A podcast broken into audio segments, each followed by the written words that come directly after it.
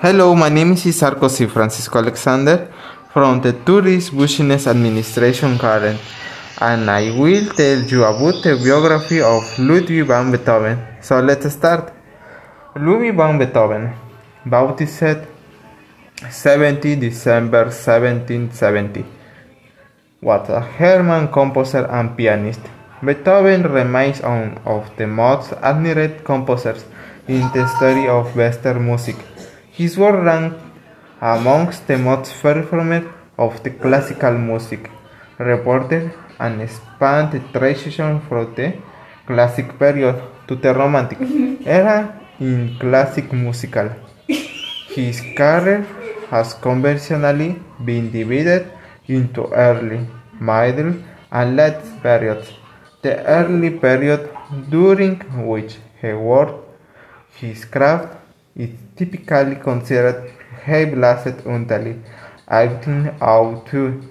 From 1802 to around 1812, his middle period showed an ideal developed from the classical styles of Joseph Haydn and Wolfgang Amadeus Mozart, and is sometimes showed an individual developed characteristic as Eric during this time. He began to suffer increasingly from deafness in his late period from 1812 to his death in 1827. He extended his innovation in musical for an expression. Born in Bonn, Beethoven's musical talent was obvious at an early age, and he was initially harshly and intensively tagged by his father Johann van Beethoven. Beethoven was later taught by the composer and conductor Christian Gottlob Neefe. Under whose tutelage he published his first work, a set of keyboard variations. In 1783, he found relief from a dysfunctional home life with the family of Helen von Breuning. Was children he loved, befriended, and taught piano.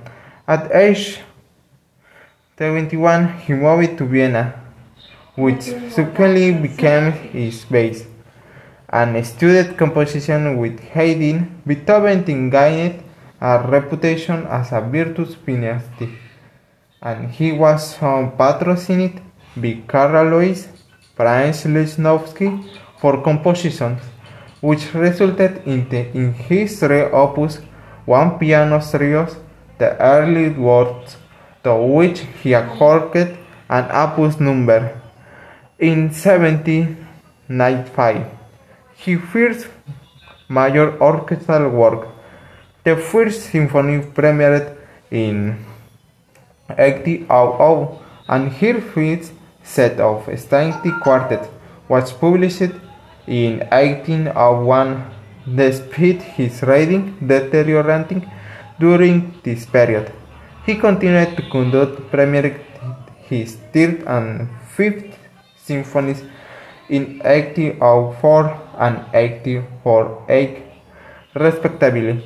His violin concert appeared in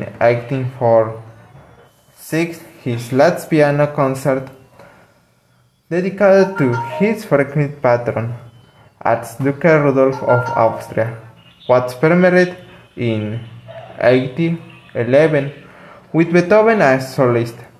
He was almost completely deaf by 1840 and he then gave up performing and appearing in public. He described his problems with Hill and Hill's unfulfilled personal life.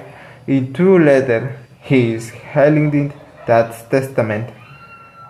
To this brother and his unsaid love letter to an unknown immortal beloved.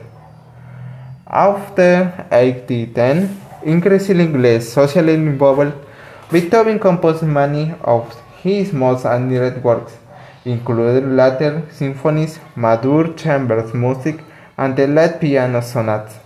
His online opera, Fidelio, Fidelio, first performed in 1805, was received to its final version in 1812.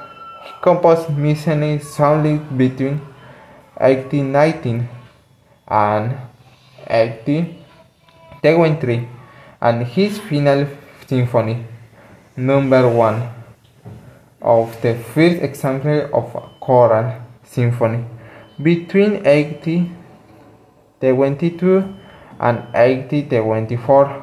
Whitehead in his last year, his last string quartet included the Grosse Fuge of 1825, 1826 are among his final achievements after some months of bedridden illness he died in 1827.